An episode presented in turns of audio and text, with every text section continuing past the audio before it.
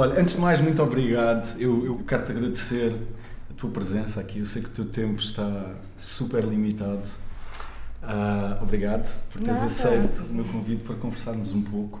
Eu, nós estivemos juntos algumas semanas atrás e, e- e tomámos um café e eu vou-te dizer o que é que eu sinto daquele nosso encontro. É interessante. Eu sinto que estava numa audição quase. Não, e vou-te explicar porquê. Não, eu é que senti isso. Porque eu disse, bom, eu sei, que- eu sei que tu, tu tens muito cuidado em relação àquilo que tu te associas, tu és uma pessoa que tem. já vamos falar sobre isso. E eu lembro-me de olhar para ti e, e ser uma coisa tipo, olhar para ti e ficar com a sensação que tu estavas assim, tipo, mas o que é que tu queres de mim? Uma entrevista sobre quê? Tu queres que eu fale sobre quê? Sim. E, e quero-te agradecer. Ah, Continuo sem saber sobre o que é, mas. Feliz ano novo, antes de mais. Feliz ano novo. Vamos pegar aí, é um, e vou assumir, não é? Que nós estamos a fazer isto no início do ano. Tu és uma pessoa que, que, que pensa na vida eh, em, eh, em termos de ciclos, não é? E diz, ok, eu vou aproveitar este ciclo novo que está prestes a começar para me renovar, ou, ou- ou tu pensas nisso? Ahm, Ai, não estava nada à espera dessa pergunta. Ah! Ah, não, eu acho que os ciclos são ah, muito importantes, até porque começa, de alguma maneira, ahm, o facto de termos balizas, não é? De sabermos, pronto, o ano acaba ali, ahm, o, o dia acaba aqui, isso ajuda-nos também a, a perceber ah, como é que nós dividimos as nossas lutas, pronto.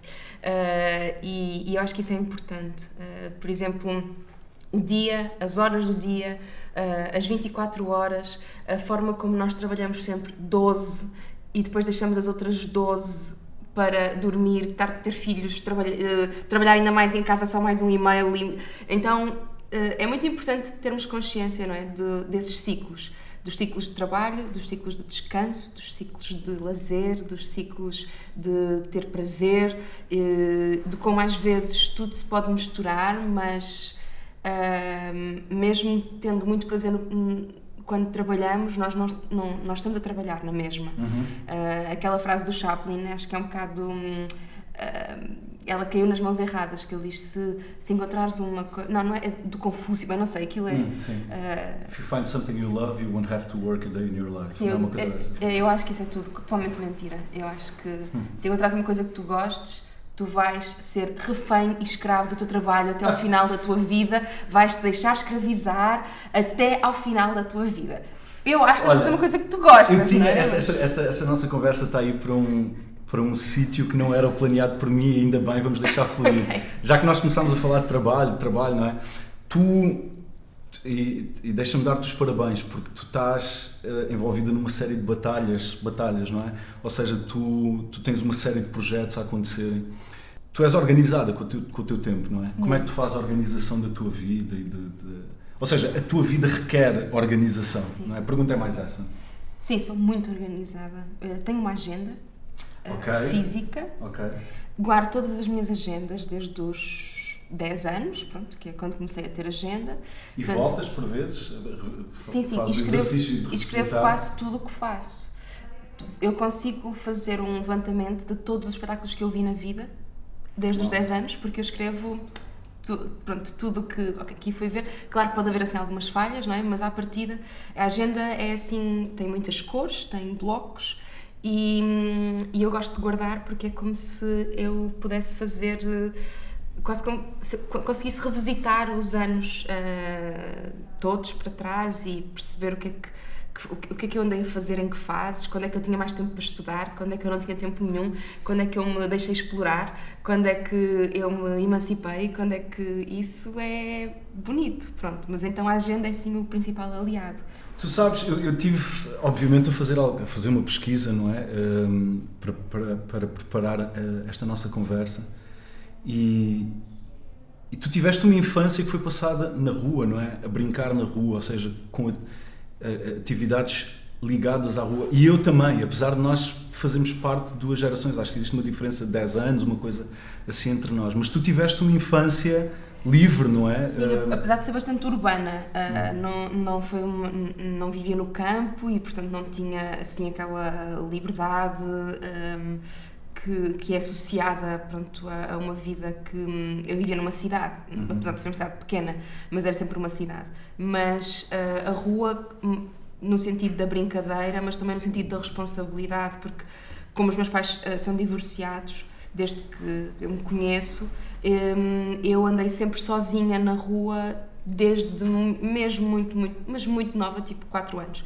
Oh. Uh, andava de um lado para o outro, para casa dos meus avós, porque a cidade era pequena, então eu fazia tudo a pé, uh, sozinha, hum, então a rua está associada de uma maneira uh, pronto, à brincadeira, na rua, como tu referes, mas também há algum sentido de responsabilidade, porque era onde eu me deslocava, onde eu tinha que esperar muitas vezes porque eles não tinham combinado bem e não estava ninguém em casa para me receber, eu ficava à espera na rua, uh, ficava horas tipo na rua porque a escola fechou e ninguém me foi buscar, então pronto, a rua também é assim um, um sítio de, um, de, de, sim, de, de responsabilidade. De... Há uns dias atrás. Hum eu, eu, dei uma entrevista para promover um trabalho que vai ser lançado agora e, e fizeram uma pergunta que já me fizeram bastantes vezes.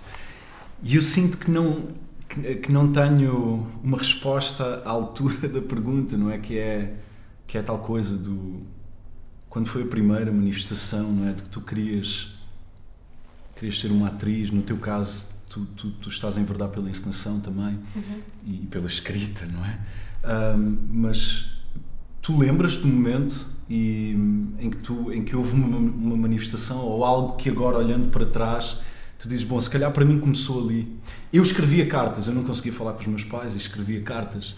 Escrevia cartas e deixava ao lado da cama Mas deles. para os teus pais? Mas era uma coisa direcionada só aos meus pais. E tu eu, tens essas cartas? Eles provavelmente terão. Eu acho que a minha mãe tem essas. Mas um espetáculo, isso é super lindo. E eram coisas que, que, que estavam ligadas... Uh, eram, eram, eram sentimentos que eu não conseguia realmente expressar, de, do tipo dizer, eu, eu sinto que tu falaste comigo num tom que me magoou, coisas assim. E eu não conseguia ter a conversa, dizer, olha mãe, eu não gostei. Não. Então escrevia. E eu hoje consigo olhar e dizer assim, ok, eu percebo porque, o porquê da minha vida depois de ter tomado um determinado rumo e a procura de uma voz e algo que me desse, não é, confiança. E, porque houve muito falta de tudo isso durante muitos anos tu consegues, olhando para trás, fazer esse exercício e dizer se calhar ali foi a minha primeira manifestação de que eu eh, iria ser atriz ou, ou encenadora, ah, não é?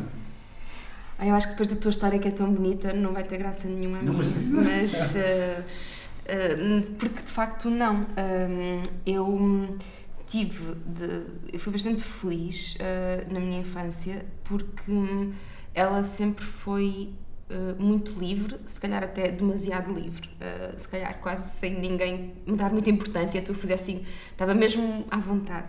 E, um, e isso, uh, eu acho que o teatro está completamente ligado ao ser humano, não é? É uma forma de. Hum, de tu, de tu te expressares e é uma forma, quer dizer, é completamente intrínseco à atividade teatral, ela não tem que ser profissional. Uhum. Um, e, e, e, ela faz parte dos jogos mais primários que nós temos na infância, não é? Eh, não há, as crianças saudáveis têm que brincar e as crianças uhum. saudáveis têm que fazer teatro e elas fazem teatro e brincam ao mesmo tempo. Nós, eu aprendi imenso a ver crianças a brincar. Mas tu continuas, a, tu continuas a olhar para o trabalho dessa forma, uh, ou seja, através dos olhos da criança que tu, que tu já foste e, porque isso é importantíssimo, o que tu estás a dizer é parte integral do nosso trabalho, eu sei disso, não é?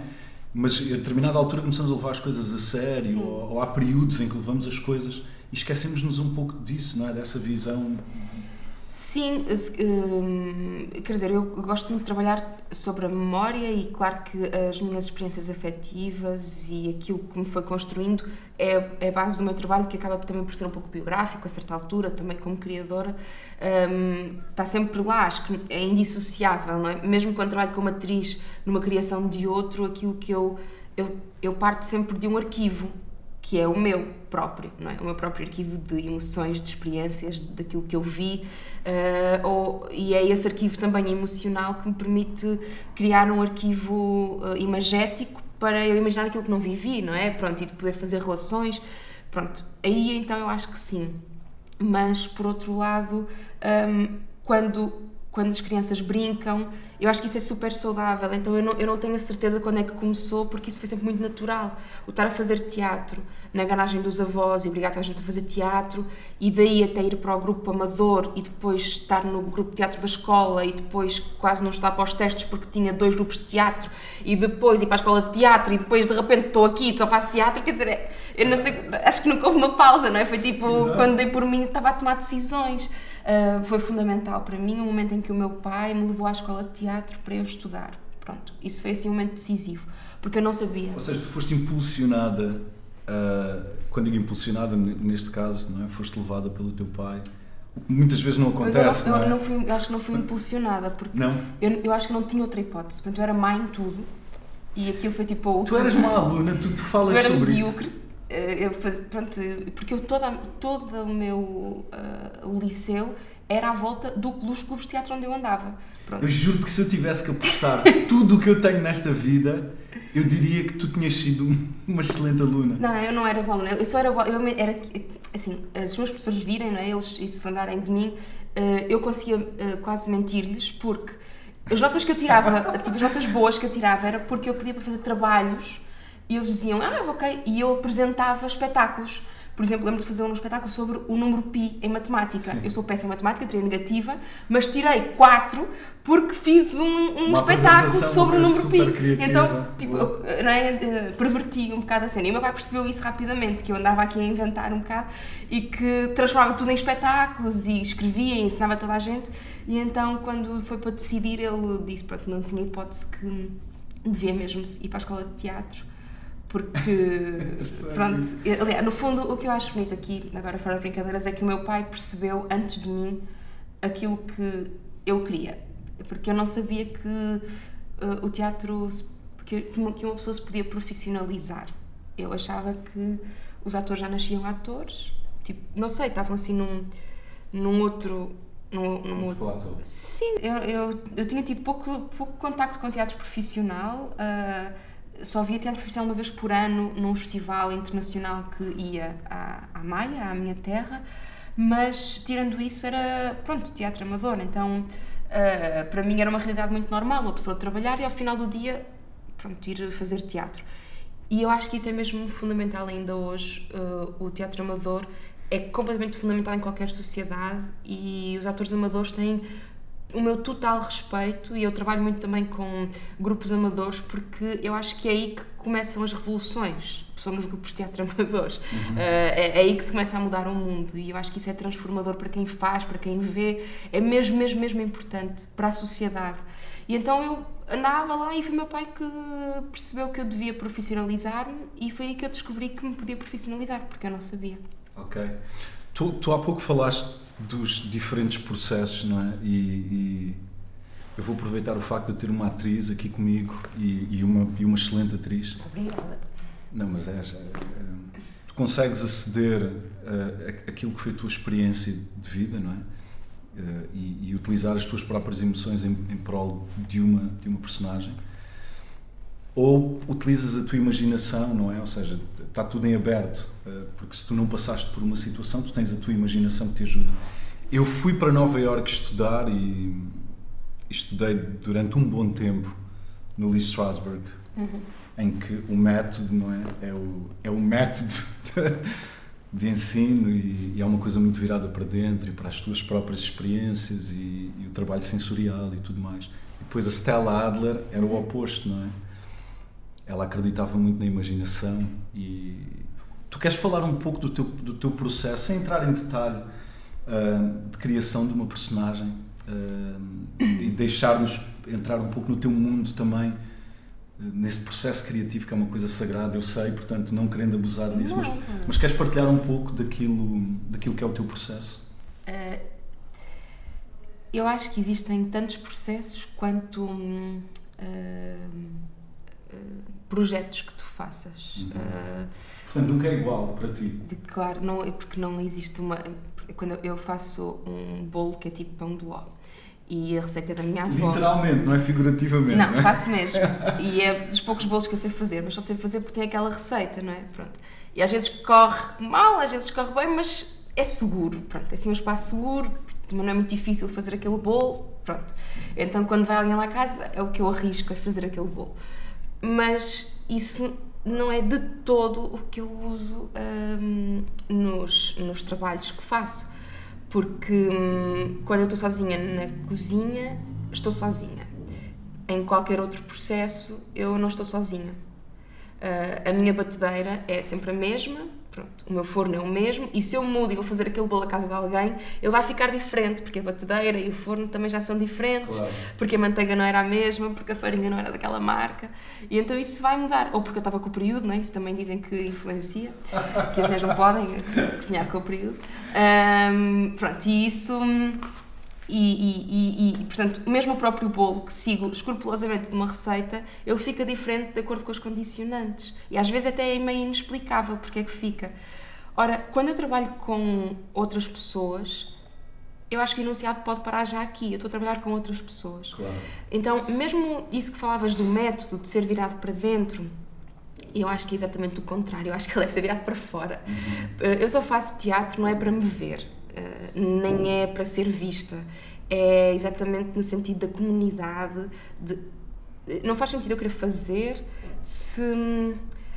Tem, tem que haver um sentido maior nisso do que eu própria e eu no espetáculo. E olhem como eu faço bem e eu estou bem ou não estou, e de repente eu estou tão virada para dentro que eu não entendo sequer porque é que eu estou a fazer aquilo. Um, então a primeira coisa acho que é virar para fora e perceber quem é que eu tenho, que material é que eu tenho, o que é que nós queremos construir. Uh, muito antes de vir a personagem, ou seja o que for. Porque isso depois acho que é uma discussão super longa, até porque uhum. hoje em dia aquilo, é, já não há assim tantos trabalhos que se faça em que a personagem é valorizada, essa construção da personagem é tão valorizada. Isso acontece imenso no cinema, uh, em televisão, pronto, porque de facto existem personagens, mas é natural nós vermos que elas estão próximas dos atores de alguma maneira e eu Sim. não acho que um ator seja melhor por ser muito camaleónico uhum. uh, acho que ele não tem que ser uh, não é uma feira de vaidades em que tipo em que passas a cortina do chuva de estrelas e estás sempre diferente acho que não é isso que caracteriza um bom ator ou uma boa personagem acho que antes de tudo é o ator entender porque é que está ali, uhum. o que é que ele quer dizer com aquilo uhum. e hum, de que maneira é que aquilo vai ajudar a salvar o mundo. E se não for assim, então mais vale tipo, arrumar as minhas coisas e ir para casa. E o teatro tem a ver com este encontro e tem mesmo a ver com pessoas, porque repara, e, e serei muito breve, uh, o, o teatro Uh, e teatro mesmo, no, no, sentido, não o teatro como disciplina que depois serve como base para o cinema, uhum. o teatro em si, ele foi ameaçado durante centenas de anos. Tipo, todo, a história do teatro é o teatro a ser ameaçado, que vai acabar. Quando apareceu o cinema, diziam o teatro vai acabar, porque com o cinema já ninguém vai querer teatro. E agora é o cinema que está mesmo a acabar, está pelas ruas da amargura, porque a Netflix Exato. é que está mesmo a ameaçar o cinema, e o teatro continua. Quando aparece a ópera, bem, isto agora que temos a ópera, com cenários, com atores, o teatro vai morrer, não há dúvida. E o que o teatro faz é, já que a ópera tem cenários tão grandes, ele transforma-se e passa a ser um estúdio, um ator e uma cadeira, tudo uhum. negro. Então o teatro arranja formas de sobreviver e o mundo pode acabar e o teatro vai continuar. Uh, eu acho que é assim das coisas mais certas que existem. E dizem que mas não, o teatro está ameaçado com as redes sociais e com os telemóveis e com. E é exatamente o contrário. Porquê é que as pessoas vão ao teatro e porquê é que nós fazemos teatro? Tu podes uh, comprar roupa pela internet, tu podes, as tuas compras podem chegar a casa pela internet, tu podes pagar as tuas contas, tu podes fazer quase tudo sem ver pessoas, não é? Tu uh, quase consegues passar uma vida inteira fechada em casa, ter os serviços e não teres que comunicar. Mas ir ao teatro é quase como o último bastião do encontro humano, em que é preciso alguém que faz e alguém que vê, alguém que está no palco e alguém que te está a ver. Só existe teatro quando alguém te vê. Se eu faço sozinha em casa, eu não estou a fazer teatro, eu estou a fazer um ensaio, estou sozinha. Se ninguém me está a ver, não está a acontecer. Eu preciso de ti para que aquilo que eu faça tenha sentido. Não. E eu acho que isso é o sentido da humanidade: é nós precisarmos do outro, é fazermos uns para os outros, é, é, é, o último encontro dos seres humanos. Eu acho que é no teatro. Bom, eu ia te perguntar o que é que o teatro significa para ti. Eu acho Já está. Olha, eu quero falar aqui sobre um projeto, uh, porque obviamente tu tens uma ligação muito grande ao teatro, mas há aqui um projeto que é a teoria das três idades. Tu, tu aqui tu acumulas uma série de funções, não é? Sim. Uh, queres falar um pouco desse processo? Porque tu mergulhaste não é, num, uhum. num estudo profundo, nos arquivos do Teatro Experimental do Porto, não é, para criar uh, uh, esta, esta, peça. Sim. E fizeste tudo sozinha. E mais uma vez os meus parabéns, não é?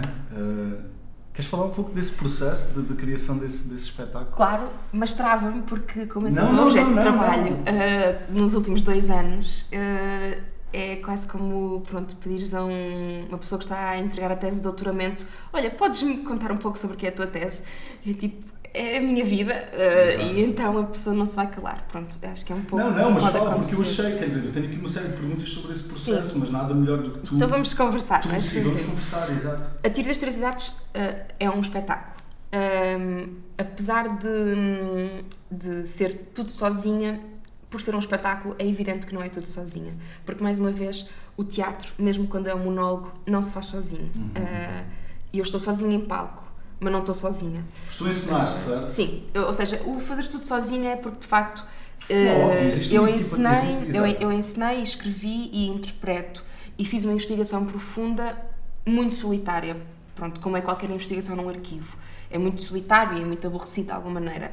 Mas a certa altura começam a aparecer as pessoas da minha equipa, nomeadamente a Patrícia Gonçalves, que fez assistência, e depois o resto da equipa, portanto a Catarina que faz os figurinos, a Karine que faz a luz, o Luís que faz o som e pouco mais. Portanto, no fundo é uma equipa muito reduzida. Uhum. Uh, mas então, o espetáculo marca para mim um momento muito importante na minha vida porque trabalho muitos anos como uh, atriz a fazer os e, como co-criadora, mas de alguma maneira é esse espetáculo que eu sinto.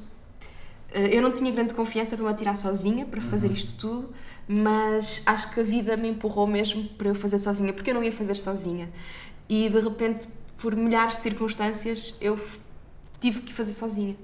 E então uh, acho que foi uma espécie de uma prova de fogo. Eu, como eu não tinha confiança para isso, de repente, quando dei por mim. E tu dirigiste a ti mesma, não é? Que isso, pronto, é, é, é isso é o pós o desenvolvimento escrito e tudo mais, não é? Já é o, o, o processo de ensaio. Uh, eu sei o quão difícil é isso porque eu realizei um filme em que atuei e, e é. Eu não vou voltar. Eu pessoalmente não quero voltar a fazer isso de me dirigir a mim. Isso é muito giro dizer isso, porque quando eu uh, estava a estrear eu dizia nunca mais na minha vida vou repetir uma coisa destas.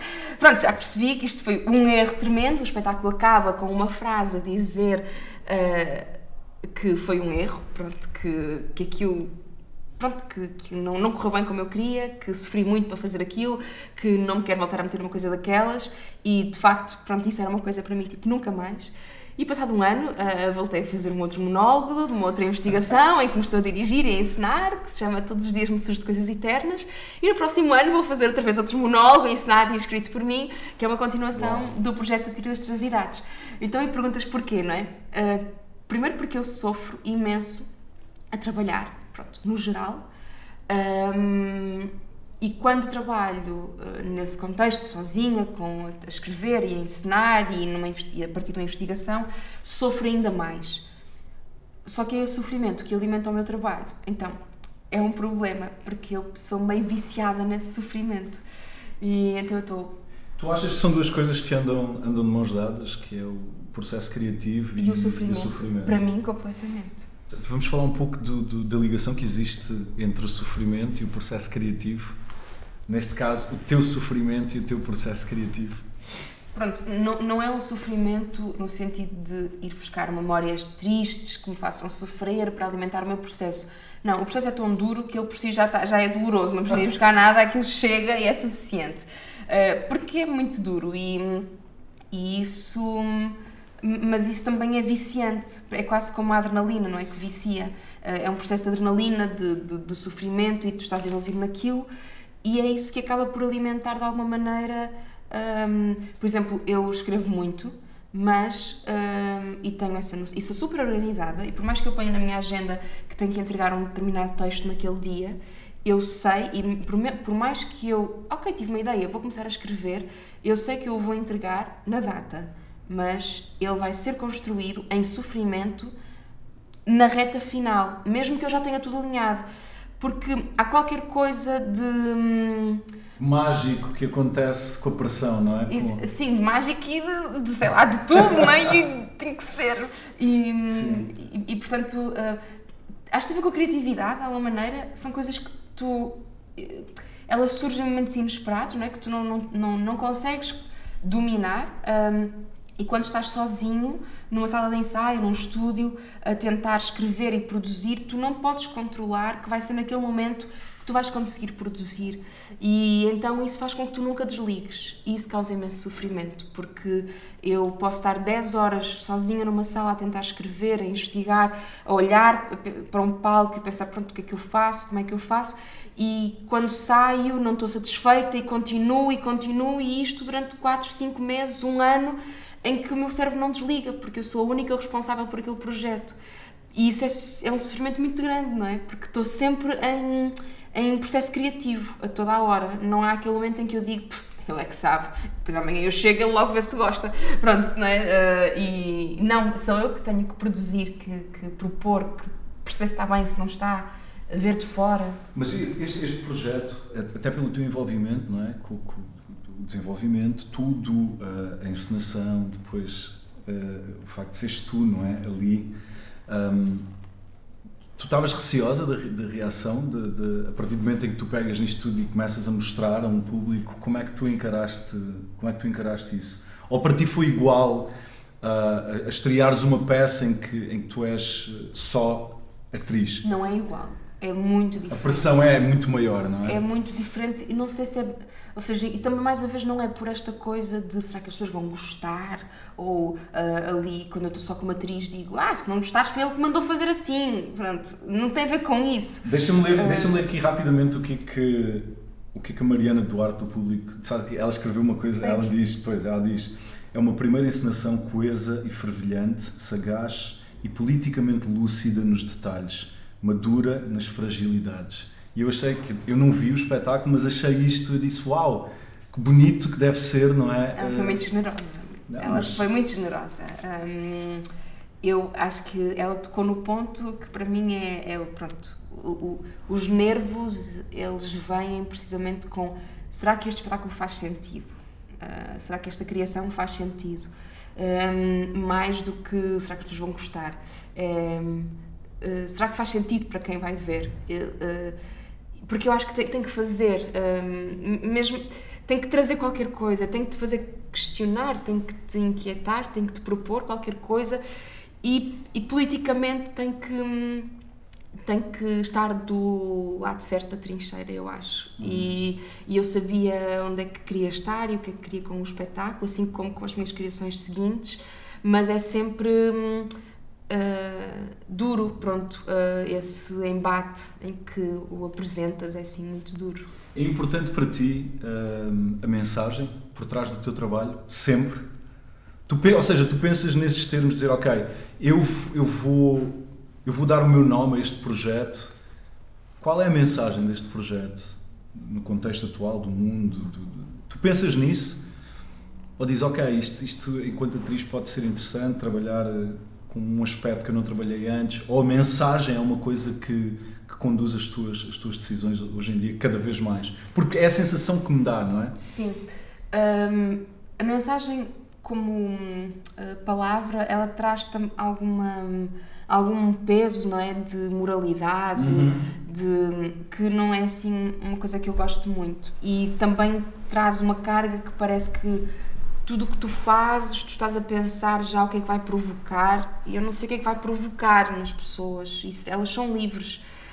Um, mas eh, eu acho que é importante nós sabermos o, o que é que somos, o que é que queremos dizer e o que é que estamos a fazer e como é que usamos a nossa voz ao serviço disso. E é por isso que eu faço teatro, uhum. porque é uma espécie de uma continuação da minha voz, de, daquilo. Eu podia fazer outra coisa qualquer. Uh, por acaso faço teatro, mas uh, podia ser, se eu fosse, se eu não, não desmaiasse com sangue e fosse melhor aluna, podia ser médica. Pronto, mas não sou, uh, mas para mim é um ofício tal qual, tal, tal qual outro que seja feito assim com entrega, de forma genuína. Um, então eu não penso, não é bem a mensagem, falta-me uma palavra melhor. Um, agora, para mim é muito importante perceber que, que, os projetos em que eu entro ou aqueles que eu faço, um, para que é que eles servem, o que é que eu quero fazer com eles, uh, para que é que servem, uh, para, que é que eu, para que é que estou a fazer isto. E nunca pode ser nesse ponto de vista egoísta, do ego, de para mim próprio. Mas tu, mas tu tens noção de que. Uh, quer dizer, muito boa gente nesta profissão não, não, não tem se calhar a coragem de dizer não a determinadas coisas, não é? E, e, e tu tens te posicionado nesse sentido. Por exemplo, tu tens feito cada vez menos televisão, Sim. tens feito mais teatro. Isso é, é obviamente uma escolha tua um, que revela também um pouco do teu posicionamento, não é? Pois, porque uh, repara, é um pouco. Um, por exemplo, fazer um espetáculo sobre um, uma revolução, fazer um espetáculo sobre os direitos dos trabalhadores e depois pagar mal às pessoas. É uma coisa onde eu não quero estar. E aí não tem nada a ver com a mensagem. A mensagem é super digna, mas porquê é que eu vou fazer um espetáculo em que estamos todos a gritar em palco direitos para os trabalhadores e depois os trabalhadores uh, daquele teatro uh, estão a ser um, uh, pronto, mal pagos e têm contratos precários? então, não, eu não quero fazer isso. E com a televisão tem muito a ver com isso. Um, portanto, a mensa acho que vai muito para além do que é a mensagem, por exemplo. Uhum. No caso da televisão, sim, tem sido um, uma escolha. Não deixa de ser uma mensagem que tu estás a mandar, não é? Ou seja, que tu, porque, tu estás. Sabes, porque dizer que não não é dar um passo atrás, às vezes é dar não. dois passos em frente. Claro. Um, e tudo o que tu fazes é político. Quando dizes que sim, que não, estás, eu acho que tudo o que nós fazemos é claro. é político. Um, mesmo os práticos que não são políticos, eles são por causa disso. O facto das novelas se afastarem da, da política, daquilo que é a acessão geral, do entendimento político, uh, elas estão claramente a fazer um manifesto político, que é uma alienação uh, da população. Uh, vamos todos não pensar nisto, vamos todos embrutecer connosco, vamos todos adormecer, que é para depois tudo acontecer sem que as pessoas se questionem uh, o porquê. Então, isso é, um, isso é um ato político, essa alienação, um, esse desligamento. E por isso é que eu acho que os artistas têm que pensar muito bem o que é que querem fazer da sua vida, porque eles têm responsabilidade, têm muita responsabilidade. Falaste na, na televisão e, e, e, há uma parte da tua vida que está ligada à televisão, não é? Tu, tu, o que é que tu retiraste daí, do, dos teus tempos em que, em que fizeste televisão, em que fizeste telenovelas? Um... Tu sentiste, por exemplo, as pessoas falam da exposição que as novelas, não é? E uhum. por Portugal ser um país culturalmente ligado ao consumo de, de, de novelas. Um, tu sentiste isso? Foi algo que te fez confusão? Como é que tu lidaste com isso? Com, com o facto de tu andares na rua e as pessoas ligarem-te a um personagem? Porque eu acho que, e nós falávamos um pouco sobre isso hoje, eu acho que a partir do momento em que tu fazes uma telenovela há uma identificação é, das pessoas com aquele personagem. Um, como é que tu como é, como é que tu vês esse período da tua vida? Então, um, assim, clarificando, eu neste momento não faço porque de facto encontrei um sítio onde sou mesmo plenamente feliz uh, e onde consigo encontrar um respeito e uma forma de trabalho uh, e, e, condições de trabalho uh, que as pessoas, por exemplo, a minha avó, por exemplo, fica muito nervosa porque ela diz: Ah, mas tu não recebes muito menos no teatro. e eu disse: Sim, recebo muito menos, mas tenho muito melhores condições de trabalho. não sou explorada. Se, se eu me explorar, é, sou eu a mim própria porque acumulo coisas, mas não estou numa multinacional nacional que tem lucros brutais e que me paga a mim e aos meus colegas perchistas, câmaras, assistentes de imagem, miseravelmente a recibos verdes durante anos. Portanto, sim, estou muito melhor no teatro porque pelo menos eh, tenho outras condições. Tu sentes que o facto de tu dizeres isso tão abertamente e tu já o falaste em entrevistas e, e tudo mais um, te criou alguns anticorpos aqui uh, por tu tu dizes exatamente aquilo que tu pensas. Não, resistência da parte de, de, Deles, lá, de pessoas que estão ligadas à televisão? E, não, não, quer dizer, ou pelo menos nunca, nunca recebi nenhuma mensagem de ódio nesse sentido. Um, mas eu acho que essas pessoas têm perfeitamente noção, até porque elas são as primeiras a também ter mais condições de trabalho. Os produtores nas novelas são os primeiros também a, a precisar de, de, também de sindicalizarem, e deixo aqui o apelo para que todas as pessoas se sindicalizem e se organizem nesse sentido. Um, mas uh, eu acho que essas pessoas são as primeiras também a, a reconhecer isso. E não é uma coisa muito nova nem muito revolucionária o que eu estou a dizer.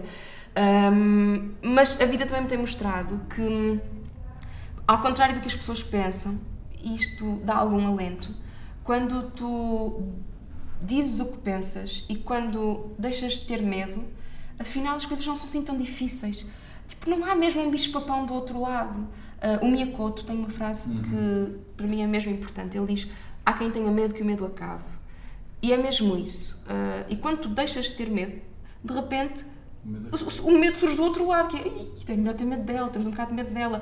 Mas, uh, mas eu, não, eu não, não senti que isso me tivesse fechado portas de maneira nenhuma. E por isso fica o meu apelo para que as pessoas digam o que pensam, claro. para que as pessoas sejam verdadeiras com o que elas querem. Porque, quer dizer, não vale a pena passar uma vida toda a fazer uma coisa que tu não, que tu não queres, que tu não gostas, que, não, que estás mal com aquilo. Eu acho mesmo que tu tens que ser honesto contigo e com, uhum. com os teus princípios, com os teus valores. E se tu realmente não concordas, deves dizê-lo.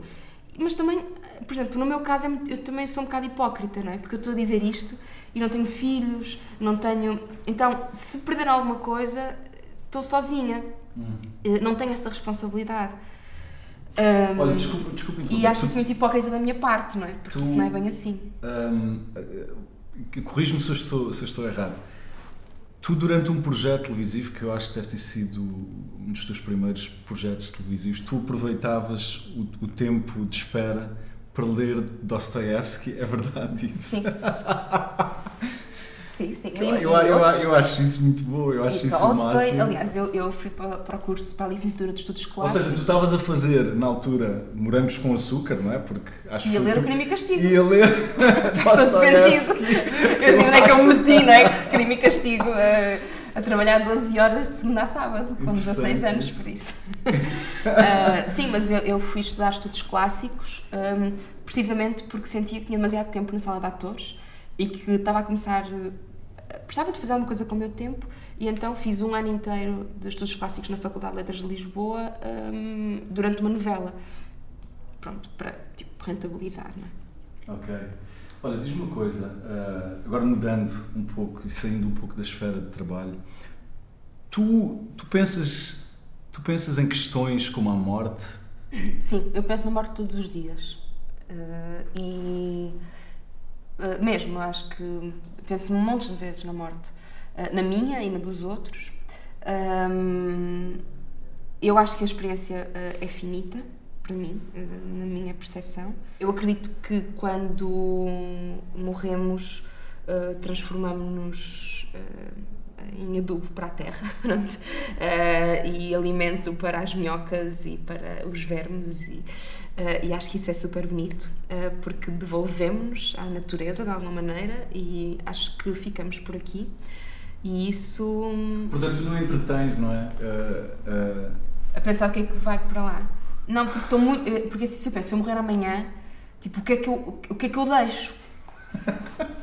E o orçamento para a cultura continua por batalhar, estás a ver? Então, tipo, eu penso, pronto, uh, podemos morrer, mas uh, temos que deixar aqui alguma coisa melhor.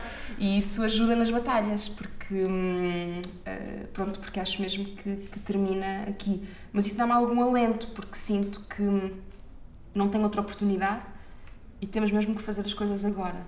E por isso é que às vezes, mas também acho que uh, sou um bocado imatura nesse sentido, eu, eu percebo isso, uh, tenho que uh, mudar, mas para já ainda é muito.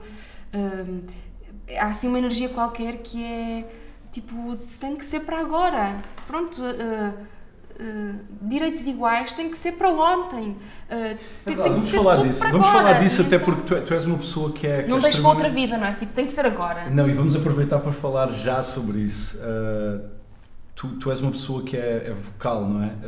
na defesa daquilo que tu acreditas. nomeadamente movimento LGBT, não é? I. LGBTI. Mais. Exato. Um, tu tens dado a tua cara por isso. Porquê que tu achas que é importante tu, tu associares-te a esse movimento e dares a conhecer um pouco do, do, do, do, que se passa, não é? Porque tu sabes que tens uma plataforma e tens pessoas que seguem o teu trabalho e tudo mais, e tu utilizas a tua voz de uma forma ativa.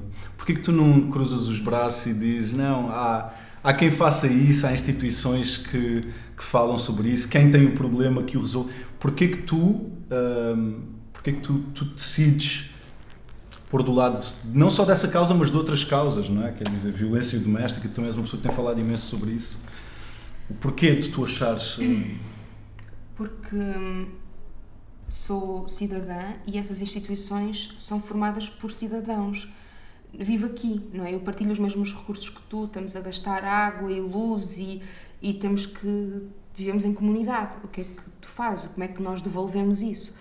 E eu, eu acho que a pergunta é exatamente ao contrário, que é como é que é possível vivermos neste mundo e não estarmos nessa causa? Engajados. Tipo, como é que é possível? Um, como, como é que nós podemos dormir sem sabendo que, que continua a existir uma carga policial brutal uh, uh, em relação a, a, às pessoas uh, negras, por exemplo? como é que entre, morreram 30 mulheres no ano passado, uh, vítimas de violência doméstica. Um, os números de violência doméstica masculina uh, ainda são muito, muito pequenos em relação à realidade, porque há um estigma muito grande do homem uh, contar que foi e denúncio, fazer essa denúncia de violência doméstica. Então, como, como não? Quer dizer, estamos a falar de igualdade, de, de liberdade, de direitos iguais. Tipo, é tão fundamental é tão fundamental que eu não sei como, como não. Eu acho que a pergunta é mesmo essa, não é porque que tu é, como é que tu ainda não? E acho mesmo que o poder associativo, e isso, por exemplo, aprendi no teatro amador, porque o teatro amador não é mais do que um grupo de pessoas associadas para fazer uma coisa. Uhum. E acho mesmo que esse poder associativo, das pessoas se juntarem e lutarem por alguma coisa, ou trabalharem por alguma coisa, uh, no, no melhoramento de uma lei, na criação de uma lei que ainda não existe, a, a, política, a política é feita de cidadãos e, uh, e, através de representatividade. E por isso é que é, é, é, é indissociável para mim um cidadão não estar engajado politicamente uh, porque é a forma que tu tens de te relacionar com o outro, uhum. de, de, viver aqui, de partilhar este, este sítio. Um, e, e, por isso, e, e, em relação aos artistas em particular, eu acho que os artistas e os intelectuais e, e têm uma responsabilidade. Eu concordo contigo, a criação deste meu pequeno espaço tem muito a ver com pois isso. Porque eu, eu, eu, comecei a pensar e, e, ok, como é que eu me posso posicionar, como é que eu posso ajudar, como é que eu posso contribuir, como é que... Uh, e nós vivemos uma fase agora meio estranha, não é? Que nós somos bombardeados com tanta informação, a informação chega-nos de todos os lados, que depois gera-se quase que uma apatia, não é? Em que nós olhamos para as coisas a acontecer e, e, e não sabemos. Sim, como vai erro, não é? De... Oh, exatamente, que é, que é estranhíssimo. E eu, no meu caso, o facto de eu ter criado este, este pequeno espaço, porque é assim, fala-se muito do déficit de atenção, mas eu acho que o déficit de atenção hoje em dia é de 3 minutos ou de 3 horas. Então é bom aproveitar, ou eu, eu decidi aproveitar este pequeno espaço e ter pessoas como tu, pessoas que eu considero interessantes e com uma mensagem forte a dar. É sério, não? Mas é verdade, o que tu acabaste de dizer, eu, eu, eu, eu acho que, que, que, é altamente relevante. Uh, uh, e, e, mais pessoas como tu deveriam fazer isso, mais pessoas na, na nossa posição, não é? Que têm uh, alguma atenção, não é? Do, por, até por causa do trabalho que nós fazemos, não é? deviam falar mais sobre isso. Portanto, os meus parabéns, eu acho que, tu. É muito, mas é, é mesmo um prolongamento, ou seja, não poderia ser de outra maneira para mim. Uh, eu tenho aquelas plataformas, não é? De, de, de internet, de tipo o Instagram e, e, o Facebook. E, as chamadas redes sociais. As chamadas redes sociais. um, e, e aquilo é muito assustador, não é? O número de seguidores que tu tens e assim. E só a palavra seguidores, tipo, pessoas que estão a seguir Tipo, mas estão a seguir para onde? Eu tenho que saber para onde é que vou, porque senão eles estão a seguir para onde? Não é? Uh, o Shakespeare diz isso, não há nenhum vento que não sopre a favor de quem não sabe para onde ir. Exatamente. mas eu, tipo, eu não posso olhar para trás e ter 18 mil seguidores e eu, eu estou a ir para onde? A falar de, de, do meu esfoliante da cara? Tipo, é para aqui que eu estou a ir? Não, não é, de certeza. Uh, eu, não tenho 18 mil pessoas para falar do meu esfoliante da cara. Um, eu tenho 18 mil pessoas que estão a ouvir o que eu estou a dizer, mas eu tenho que dizer as coisas que têm que ser ditas, não é? Um, e, e por isso como é que tu usas esse privilégio? O privilégio de teres um microfone, é? de, tipo, de, de, das pessoas a ouvir, de repente, uh, não sei há quanto tempo estamos aqui, tipo 45 minutos, e deve haver alguém neste mundo que está, a minha mãe, há 45 minutos a ouvir, não é? Pronto, uh, não sei se mais alguém, mas pelo menos a minha mãe, tipo, uh, eu vou ter que conseguir con contaminar, porque acho que é assim que se mudam, é assim que se fazem as revoluções. Nenhuma revolução surgiu de outra maneira que não pessoas a contaminarem-se umas às outras de ideias boas. Uh, e, de, e de coisas boas, não é? E é, e é assim. E é esse movimento associativo e revolucionário que, hum, que eu acho que é matéria que devemos ser feitos, não é? Porque é assim que se muda o mundo. Uh, tu, és, tu és uma pessoa otimista? Uh, não sei responder a isso. Depende das situações. Em relação ao mundo, ao futuro do mundo, nós estamos a passar por uma fase tão conturbada, não é? Uh, começamos a perceber um pouco daquilo que nós próprios causamos ao planeta, não é? Uh, esta questão das, das mudanças uh, climatéricas, não é? A subida da temperatura. e nós temos responsabilidade nisso. Sim, eu acho que sou uma pessoa responsável, mais do que otimista ou pessimista, porque isso também te deixa alienado. Ah, sou sempre pessimista, isto nunca vai mudar, ou não, não, vai mudar. Mas se tu fores responsável, em vez de ser uma coisa ou outra, tu percebes que uh, comprares uma camisola já é um ato de responsabilidade, que não tem a ver com otimismo ou com pessimismo. Comprar aquela camisola significa eu preciso disto, eu estou a contribuir para o capitalismo, eh, a que marca é que eu estou a comprar, como é que são as pessoas que trabalham naquela marca, vivem no Bangladesh, comem um prato de arroz por dia, eh, são crianças que fazem ou não, há direitos de trabalho, depois, já tenho camisolas a mais ou não tenho? Se calhar tenho, não preciso. Ah, mas eu depois dou, mas dou para onde? Deito fora, mas aqui no mundo nada vai fora, fica cá. Então uhum. eu preciso mesmo, eu tenho mesmo que consumir isto, e isso tudo são atos de responsabilidade. E eu sou, acho que, um, responsável pelas minhas ações, claro. E, e quanto mais uh, alerta sou, uh, mais difícil é viver, claro, porque começas a pensar: ai meu Deus, tipo, parece que tudo está por fazer, mas de alguma maneira sentes que hum, as tuas ações elas têm essa responsabilidade, para o bem e para o mal. Então isso também faz com que tu acredites que podes mudar o mundo, porque claro. se tu fizesse então uh, coisas boas, movimentos bons, não é? Se perceberes que tens estes seguidores que te seguem para alguma coisa que pode ser transformadora, então eu acho que estamos todos a mudar o mundo nesse sentido. Por isso é que tens que ser responsável e perceber onde é que tu estás. Uh, porque, por exemplo, agora falaste das alterações climáticas, que é uma das coisas que mais pronto, move assim, o meu dia a dia, e de facto Uh, uma das coisas, um dos grandes perigos neste momento em relação às redes sociais, etc., tem a ver com o greenwashing, de nós acharmos. Eu, eu vejo alguns colegas uh, a fazer aquelas, aquelas coisas não é, que, que, é muito estranho, tipo os unboxings, é assim que se diz, não é? Que aparecem. Que... Coisas que aparecem em casa. Ah, recebi isto, e estão sempre a mostrar coisas que ah, receberam. Okay. Pronto, e aquilo está sempre assim. Eu acho. Todos os dias recebem coisas, não é? Não sei. Pá, é fora. Pronto. E aquilo que é preciso dizer é: eles estão a ser pagos há uma marca que está a pagar, eles não recebem aquilo, eles estão a ser pagos, e tu és o consumidor, portanto, está, uh, uh, não percebes que também és o consumidor daquilo, um, a marca está a fazer publicidade, e mesmo que seja de produtos espetaculares, a questão é, tu tens mesmo que, que os comprar, se calhar não tens. Nós temos todos que parar de consumir, nós consumimos todos muito, produzimos demasiado lixo, compramos demasiadas coisas, eu não preciso de mais nada, tipo, é demais, é demasiado. E é importante esta, termos consciência disto, porque estamos sempre a, querer, a mostrar que nós temos que consumir, não é? Consumir. Isso. Ok. Ok. mas olha, um, mas eu acho que aqui, e, e, e, pelo menos para mim, eu às vezes dou entrevistas e sinto que ficou tanta coisa por dizer e, e, é superficial, não é? Porque é tudo muito rápido. E eu acho que aqui nós temos tempo para desenvolver e, e, e, para falarmos das coisas e percebermos melhor, neste caso, perceber melhor o teu ponto de vista, não é? E mais uma vez, obrigado por, por, por estares aqui. Eu vou começar agora a direcionar isto para o fim.